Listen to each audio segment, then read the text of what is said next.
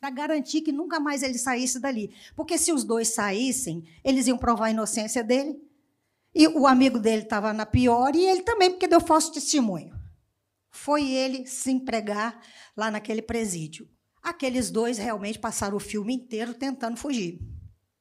Um dia, 20 anos depois, esse soldado, esse funcionário lá do presídio, olhou para eles e falou assim: Você não vai desistir, não, rapaz. Eu estou aqui para garantir que vocês sejam prisioneiros por resto da vida. Desiste. Eu vou vigiar vocês para que vocês nunca saiam da condição de prisioneiros. Aí um deles virou e falou assim: engraçado, né? Nós estamos nesse deserto, porque a prisão era no deserto, há 20 anos. E você acha que o prisioneiro somos nós só? Só tem uma grade que separa a gente, mas você é tão prisioneiro quanto eu. Quando você vigia alguém com mágoa e ressentimento, quem está preso é você. Entende, gente? Então, quando Jesus manda a gente perdoar 70 vezes 7, ele está beneficiando você que perdoa. E eu sei que não é fácil, mas é a gente que é beneficiado com isso. Olha, perdoar, às vezes é difícil, porque você pensa que você tem que conviver com a pessoa. Aí você fala, eu vou perdoar, mas eu tenho que conviver. Eu falo muito sobre narcisismo. Eu não sei quem acompanha a rede social aqui. Eu tenho um Instagram, Elizabeth com Z e TH. Elizabeth C Pimentel. Depois você segue lá. Toda terça-feira eu faço uma live às 20 horas, horário do Brasil, falando a respeito de relacionamento abusivo. Né? E tem libertado muitas pessoas. E quando uma pessoa pensa em perdoar, ela pensa: vou ter que ser amiga de um abusador? Não é? Perdoou o assassino do filho, vou ser amigo dele? Perdoei aquele ex-marido, aquela ex-mulher que está vivendo num outro lugar, num outro país, eu vou ter que reatar essa amizade? Não. Não. Não tem que fazer isso. Tem relacionamento, gente, que eles não vão ser reatados. Uns não vão ser reatados de forma alguma, mas você perdoou porque você liberou aquela pessoa. Outros não vão ser reatados no nível que era antes. Eu tive um paciente que ele hum, tinha um irmão, narcisista mesmo, ele empregou o irmão na empresa dele. Você quer saber mais sobre isso, gente? Esse é um assunto muito interessante, viu? Vou abrir um parênteses aqui. 2 Timóteo 3, Paulo fala para Timóteo assim: tempos difíceis virão. E ele descreve ali as, ou, as características das pessoas desse tempo difícil. Ali não tem um monte de pessoas, ali tem uma pessoa. É um tipo de pessoa. E, infelizmente, as coisas estão caminhando para um número cada dia mais de pessoas com essas características. O tempo que Paulo falou para Timóteo é o tempo que nós estamos vivendo hoje. E se a gente não entender sobre isso, você vai ser vítima de alguém assim, certo? Aí você pode pensar, ainda bem que eu estou na igreja, que eu sou protegida. Narcisista adora igreja. Porque eles precisam de uma fachada, pastor. Ele precisa convencer as pessoas de que ele é muito bom. Em casa, ele é cruel. Ou é com a, com a esposa, ou com, com, com o marido, porque homens e mulheres são narcisistas, ou com os filhos. Mas do lado de fora, eles são perfeitos.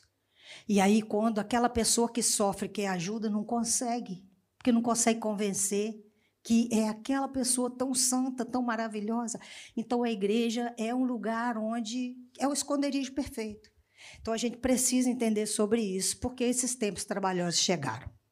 Certo? Depois você entra lá no meu Instagram, tem um link lá, você vai conhecer sobre isso aí. Voltando aqui, gente, olha, por que que perdoar é não ter que conviver?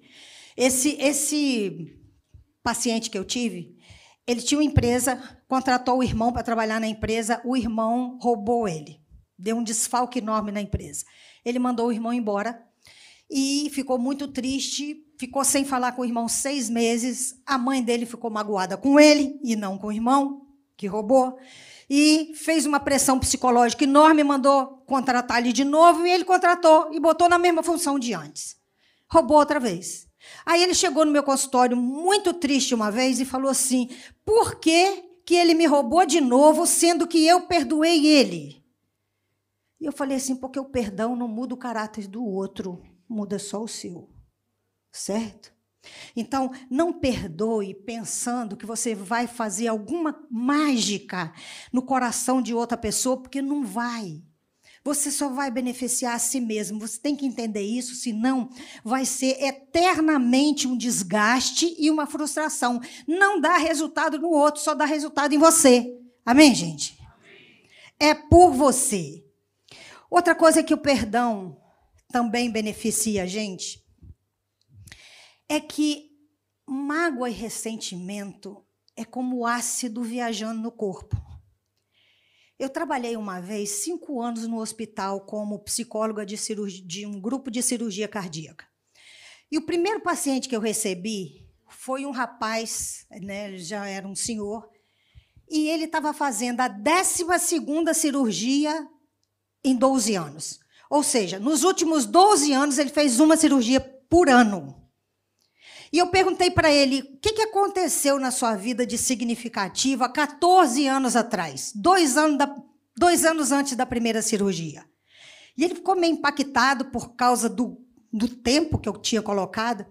E ele contou que 14 anos antes, um amigo dele, o melhor amigo dele, chegou no trabalho e pediu a bicicleta emprestada. E à noite ele descobriu que esse amigo matou o irmão dele. Ele nunca conseguiu perdoar o amigo e muito menos a ele próprio. Então, a mágoa e o ressentimento vai circulando e adoecendo você. Muitas vezes nós estamos doentes por causa de emoções não resolvidas, situações não resolvidas. Volto a dizer, é para você e não é para o outro. Amém. Perdoar também, gente, dá uma sensação de perda, não é? Nossa, estou perdendo algo. Tá mesmo, tá perdendo. Certo? Você abriu mão de receber uma dívida. Fizeram algo de muito ruim, não vão nem pedir perdão para você e você vai ter que deixar para lá. É uma perda? É. Mas vamos pensar uma coisa.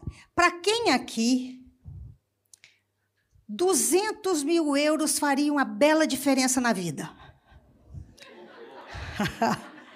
Fala, eu recebo aí, filho. eu recebo também aqui, tá? oh, eu converto tudo, irmão. Tudinho. As pessoas falam, Elizabeth, não, não fica convertendo, senão você vai achar tudo caro. É, é, é, euro, é euro, não é real. Filho, você ganha euro, eu ganho real. Eu converto tudo. Né? Então, vamos imaginar que você tem um cheque ou uma nota promissória né, de alguém que deve você 200 mil euros. E isso aí está com você, essa dívida. Está lá o documento. Aí todos os dias você bate na casa daquela pessoa querendo receber aquilo. Todo dia porque você fica indignado e você não consegue abrir mão e deixar para lá. Todo dia você tira tempo do teu trabalho, tempo da sua saúde, tempo da sua família, porque você fica na porta daquela pessoa cobrando ela de novo. Agora fala para mim, o seu prejuízo não está aumentando todo dia? Essa pessoa faliu ela não tem condição de te pagar. Por que, que é uma falência quando alguém te faz alguma coisa? Porque não vai voltar atrás para desmanchar. Já fez. Certo?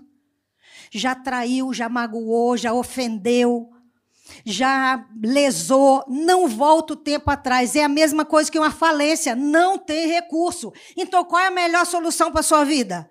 Rasga o cheque. Acabou a prova. Certo? Desiste de receber e entende: foi, perdi, passou, agora vou seguir a minha vida para frente. Tá certo? É uma dívida impagável, gente. Não tem possibilidade de você receber de volta. Então entenda que quanto mais você tentar receber, pior vai ser para você. Porque você vai lembrar que o outro está te devendo e você vai ficar cada dia mais magoado. O problema é que, às vezes, tem pessoas que parece que guardam mágoa e ressentimento como se fosse uma mola para impulsionar.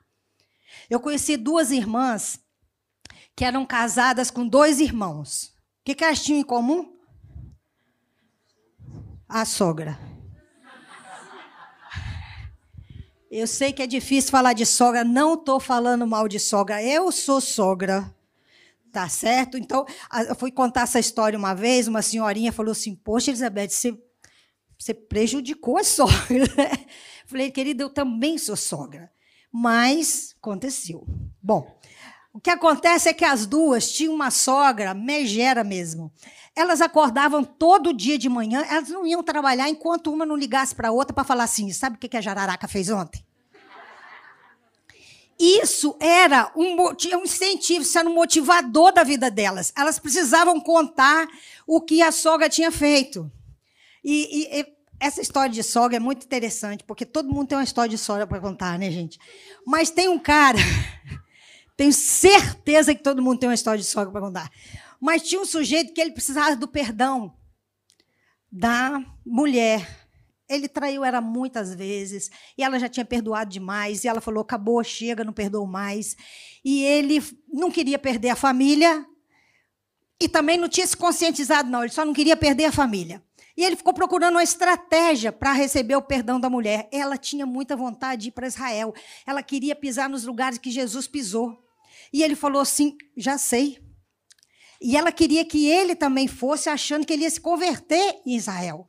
Aí ele comprou um pacote de viagem para ela, para a esposa, para ele e para a sogra, que tinha muita vontade de ir também.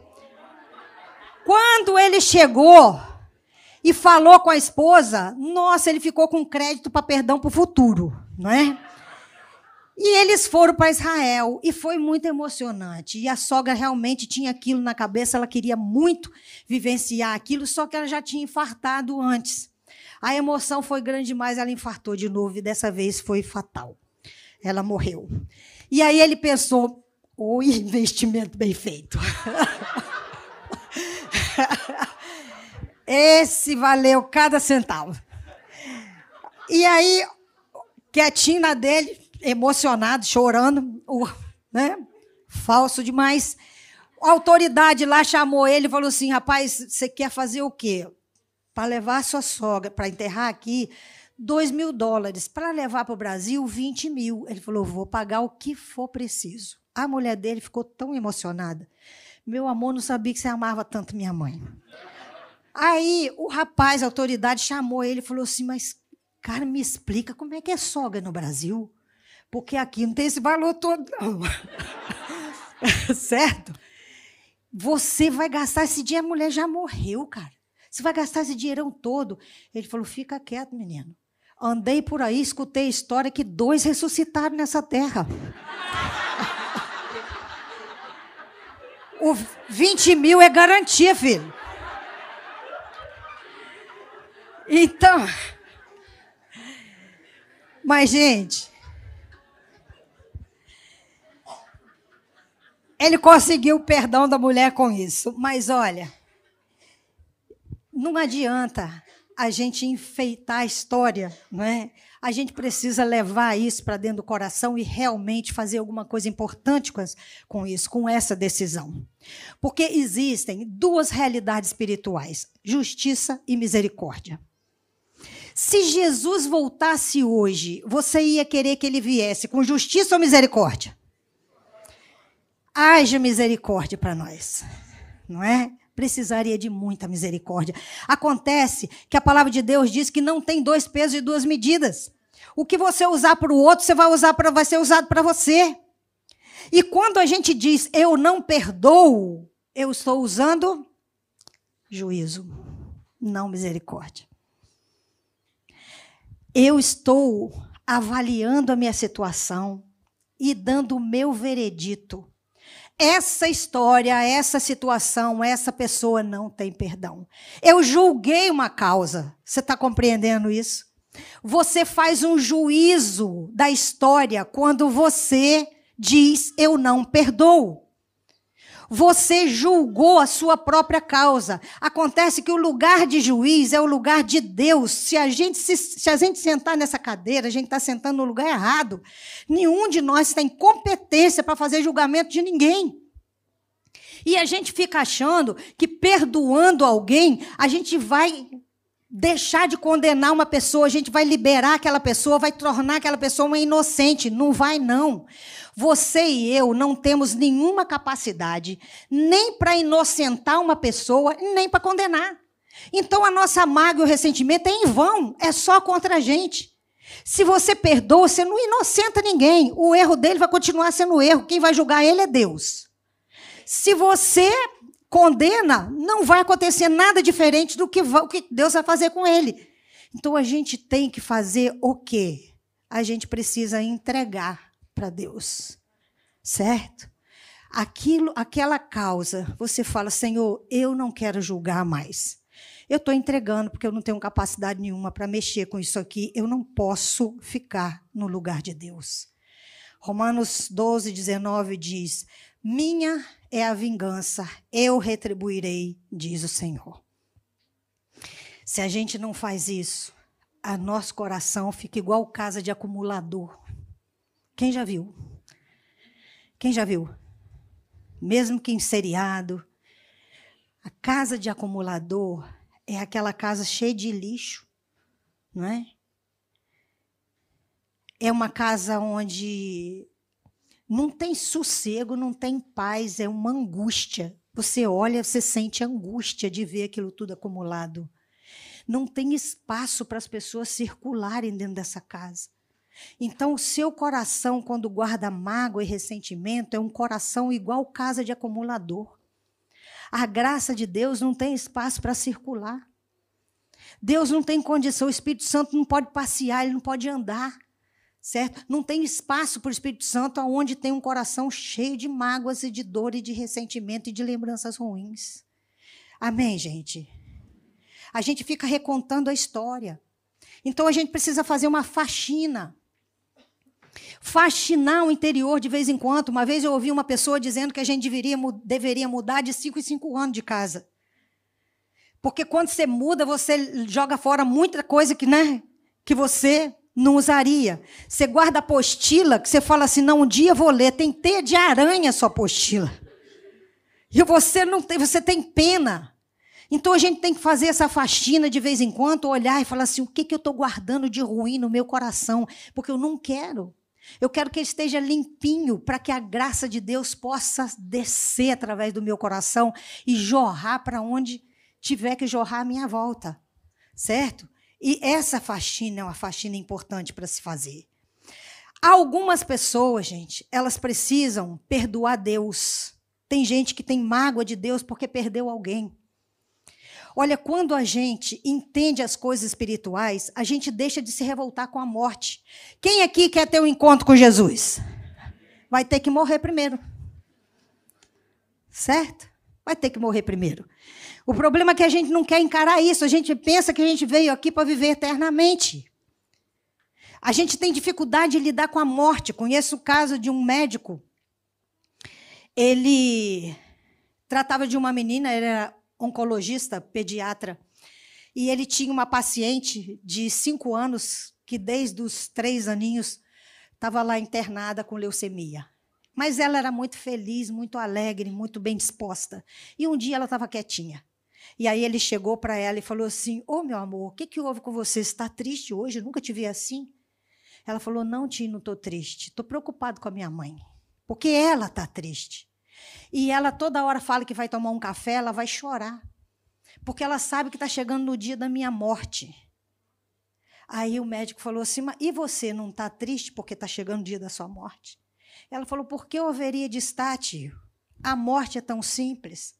Aí ele sentou e falou: então explica para mim, porque eu lido com a morte todo dia eu não entendo ela. Ela falou: tio, é assim. Quando eu era pequenininha, eu tinha cinco anos, e dizia: quando eu era pequenininha, eu morava na casa dos meus pais, eu tinha medo de dormir sozinha. Então, eu dormia na cama do meu pai e de madrugada ele me levava para a minha. Eu dormia na cama dele e acordava na minha cama. A morte é só isso. Eu vou dormir aqui e vou acordar na cama do Papai do Céu. Se a gente tivesse essa simplicidade, seria muito mais fácil lidar. O problema é que a gente fica muito apegado. A gente não entende as coisas espirituais, e se a gente não entender as coisas espirituais, a gente não evolui. A gente fica apegado nessas mazelas que só vão adoecer a gente mesmo. Outras pessoas precisam perdoar a si próprias. Quantas vezes o sentimento de culpa está arrasando, acabando com a saúde de tantas pessoas? Quando eu comecei a falar sobre narcisismo, uma das coisas que mais aconteceram foi pessoas se liberando da culpa porque tinha mãe e pai narcisista. E se sentia culpada porque não era o suficiente para ser amado por uma mãe e um pai narcisista. E pessoas narcisistas não amam ninguém. Elas não conseguem amar o outro. Elas estão só girando em torno do próprio eixo. Pode ser filho, não importa. Pessoas narcisistas têm inveja de filho. Filho narcisista não pode contar uma, uma benção para um pai e para uma mãe, porque aquele pai e a mãe que é perverso, narcisista perverso, ele acha que tudo de bom tem que ser para ele, não pode ser para outro. Então as pessoas não são pessoas, certo? Então, é, tem gente que precisa perdoar a si mesmo, porque essas acham que elas não foram o suficiente para ser amada. Não, essa outra pessoa, esse pai, essa mãe, não tinha condição de amar você. A gente precisa começar a se liberar de culpas que não são nossas. Isso não é não assumir responsabilidade. Se você cometeu um erro, assuma a responsabilidade do seu erro e conserte. Mas não fique pesando no seu coração, se condenando por coisas que você não fez. Certo, gente? A gente assume o conserto. Porque você não tem que esquecer e falar, cometi uma coisa errada, mas está tudo bem. Não, não está tudo bem. Você tirou algo do lugar, você precisa consertar. Mas muitas culpas que nós temos é por escolhas que nós fizemos que a gente gostaria de não ter feito. Sonhos que você deixou para trás. Escolhas que você fez que você fala, pensa assim: nossa, mas se eu tivesse tomado essa outra decisão, minha vida seria diferente. Aí eu falo com você o seguinte: quando você olha para trás e você pensa nas escolhas que você fez, que você se arrepende, isso significa que você hoje tem uma capacidade maior de tomar uma decisão, não é assim? Significa que naquela época você não tinha estrutura, você não tinha conhecimento, você não tinha informação. Alguma coisa você não tinha que você tem hoje. E se você tem hoje, faça hoje a melhor escolha para a sua vida. Porque hoje você tem. Tá certo? Então, não acuse você. Tem pessoas que se acusam até de ter sofrido um abuso desde pequena, passa a vida inteira se acusando disso. Refaz, olha para a tua história e libera você de coisas que não são suas. Agora, tudo isso que eu falei, gente, pode te ajudar a entender o perdão. Mas perdoar uma coisa tão forte, tão difícil, que sozinho a gente não consegue. A gente precisa de alguém que é especialista no perdão. Jesus Cristo, não é? Jesus foi capaz de pedir a Deus para perdoar as pessoas que estavam fazendo aquela barbaridade com ele de pregar ele numa cruz. Jesus é aquele que pode nos ajudar a perdoar. Quando tem um versículo que diz assim, acho que é em João: Nós o amamos porque ele nos amou primeiro, não é? Você só tem capacidade para amar quando você recebe esse amor de Deus. Se você recebeu, você tem para dar. Não adianta você querer dar aquilo que você não tem. Então, para amar alguém, é preciso receber o amor de Deus. Para perdoar alguém, é preciso receber o perdão de Deus. Certo? A gente precisa começar a pedir a Deus as coisas certas. Salomão podia ter pedido riqueza, ele pediu sabedoria. Da sabedoria, ele formou a riqueza. Pedi e não recebeis porque pedi mal. Às vezes a gente pede coisas pequenas, sendo que Deus está oferecendo a fonte. A samaritana estava pedindo água. Jesus falou assim: Olha, a água que eu tenho para te dar, nunca mais você vai ter sede. Às vezes a gente pega pede um balde d'água, ele está oferecendo uma fonte. E se a gente não começar a pensar em Jesus como uma fonte e ficar pedindo para eles migalhas pequenas, a gente vai perder o nosso tempo de oração, sendo que a gente pode se ligar naquilo que tem muito mais valor. Tinha um homem que ele era muito rico e ele tinha um filho. Os dois amavam obras de arte. Eles tinham paixão por arte, tinha uma mansão muito grande. A maior sala da casa deles tinha uma exposição de arte que vinha gente do mundo inteiro para ver. Ele recebia as pessoas, não vendia nenhuma dessas obras.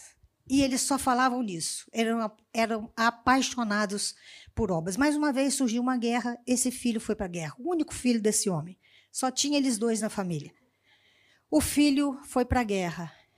E houve um ataque. O batalhão onde esse filho dele era o tenente foi caiu numa emboscada. Ele foi ferido e todos os quase 24, acho que 24 companheiros, todos foram feridos. Ele também foi mas ele tinha um amor muito grande pelas pessoas. Então ele pegou um a um daqueles companheiros e levou para um lugar seguro. Ele foi se esgotando, cada um que ele carregava no colo, ele se esgotava mais ainda. Mas ele levou cada um deles até colocar num lugar seguro. Depois que ele salvou os 24 companheiros, ele não aguentou e morreu. Aquele pai ficou numa dor absurda. Amava demais aquele filho e só tinha ele. Caiu numa tristeza profunda. E aí, três meses depois, um desses rapazes, por quem o filho dele deu a vida, foi lá fazer uma visita para ele e levou uma tela que ele pintou, o rosto daquele filho. E esse soldado disse: Teu filho deu a vida por nós. Nada que a gente possa fazer vai pagar. Mas ele falava muito a respeito do amor pela arte. Então eu fiz o desenho do rosto do seu filho. Eu queria que você recebesse como presente, não tem valor artístico, mas é de coração. Aquele pai abriu a tela e ficou encantado. Ficou encantado de ver o rosto do filho ali. E ele pegou a moldura mais cara que ele tinha, colocou aquela tela e colocou no lugar de destaque naquela sala. Quando as pessoas chegavam para ver as obras de arte, ele mostrava primeiro o filho. Ninguém valorizava, mas ele valorizava o filho mais do que qualquer outra obra. E aí, alguns meses depois, esse homem morreu. Ele teve uma depressão profunda, ele veio a falecer, ele deixou um testamento para fazer um leilão das obras de artes. E no dia do leilão tinha gente de toda parte do mundo. O leiloeiro disse: Eu vou começar o leilão com esse quadro que chama o filho. Vou começar com dois mil dólares. E ele começou, ninguém deu um lance, desceu para 1.500, 250. Ele fez isso três vezes porque as pessoas não se manifestavam. Aí começaram a ficar, o povo começou a ficar nervoso, dizendo: Eu quero a obra de arte. A gente veio aqui por obras legítimas. Isso aí não tem valor. E o leiloeiro insistia e continuava oferecendo aquele quadro. Até que um senhorzinho que estava lá no fundo veio na frente e disse: Eu sou o jardineiro dessa casa. Todo o dinheiro que eu tenho são 50 dólares porque eu mandava tudo para o meu filho, porque nunca me faltou nada aqui. E meu filho estuda fora. Eu amava meu patrão e o filho dele. E eu sei o quanto meu patrão amava o filho dele. Eu daria a fortuna que eu tivesse somente por esse quadro. Mas eu só tenho 50 dólares. Eu posso ficar com esse quadro, é todo o meu dinheiro. E aí o leiloeiro disse: Alguém vai dar mais? E todo mundo querendo começar o leilão. Ele disse: muito bem, o quadro é do senhor, bateu o martelo e disse: o leilão está encerrado. E as pessoas falaram assim: como? Vai começar agora? Ele disse: eu vou ler o testamento. Aquele que valorizar o filho é o herdeiro de toda a minha herança. Se a gente entender quem é Jesus, a gente não precisa de mais nada. Porque é dele que vem todas as coisas que a gente precisa na vida. Tanto o amor quanto o perdão, quanto todas as bênçãos que nós precisamos. É com Jesus que a gente vai caminhar para a eternidade. Esse mundo aqui não tem esperança para ele mais, certo? Mas nós temos esperança num lugar onde Jesus prometeu nos levar. Amém, gente? Se a gente conhecer Jesus com profundidade e amá-lo e buscar por ele de todo o nosso coração e lavar o nosso coração de toda a impureza que está impedindo a gente de sentir a presença dele, aí nós temos o que nós precisamos. Você pode ficar de pé para a gente orar?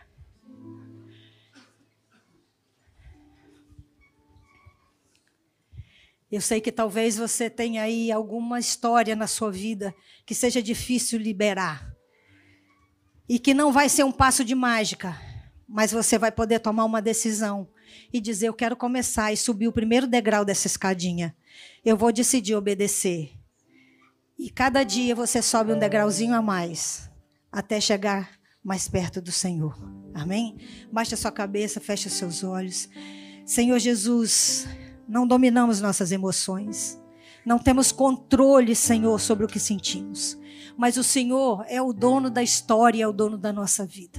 Senhor, entra no nosso coração e na nossa mente, Senhor. Nos ajude a fazer essa faxina e a tirar tudo que não provém de ti.